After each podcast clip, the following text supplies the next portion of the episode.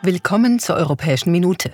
Nächste Woche steht den Abgeordneten des Europäischen Parlaments wieder eine intensive Plenarwoche bevor. Es ist die letzte dieses Jahres. Die Abgeordneten treffen sich in Straßburg, debattieren und stimmen ab. Wir packen eine Auswahl an aktuellen Themen in eine Minute. Mehr Kontrolle über die persönlichen medizinischen Daten. Das wollen die Abgeordneten sicherstellen.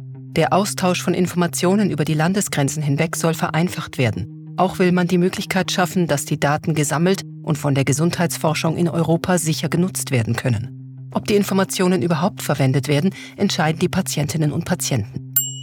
Honig enthält nicht immer das, was man vermutet. Betrüger mischen billigen Zuckersirup hinzu oder der Honig wird aus allen möglichen Himmelsrichtungen zusammengemischt.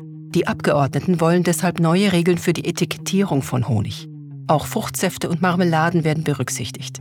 Ziel ist, dass die Konsumenten und Konsumentinnen einfach und klar erkennen, woher die Lebensmittel kommen.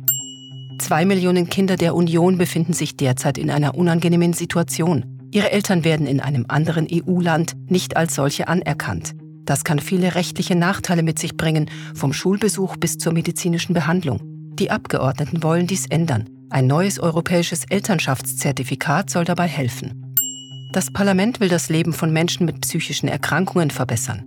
Die Abgeordneten fordern eine EU-weite Strategie zur Optimierung ihrer Versorgung. Gleichzeitig wird daran gearbeitet, dass die Ausgrenzung und Diskriminierung von Menschen mit psychischen Erkrankungen verringert wird. Das war die Europäische Minute, eine Sendung des Europäischen Parlaments. Wir wünschen einen schönen Tag.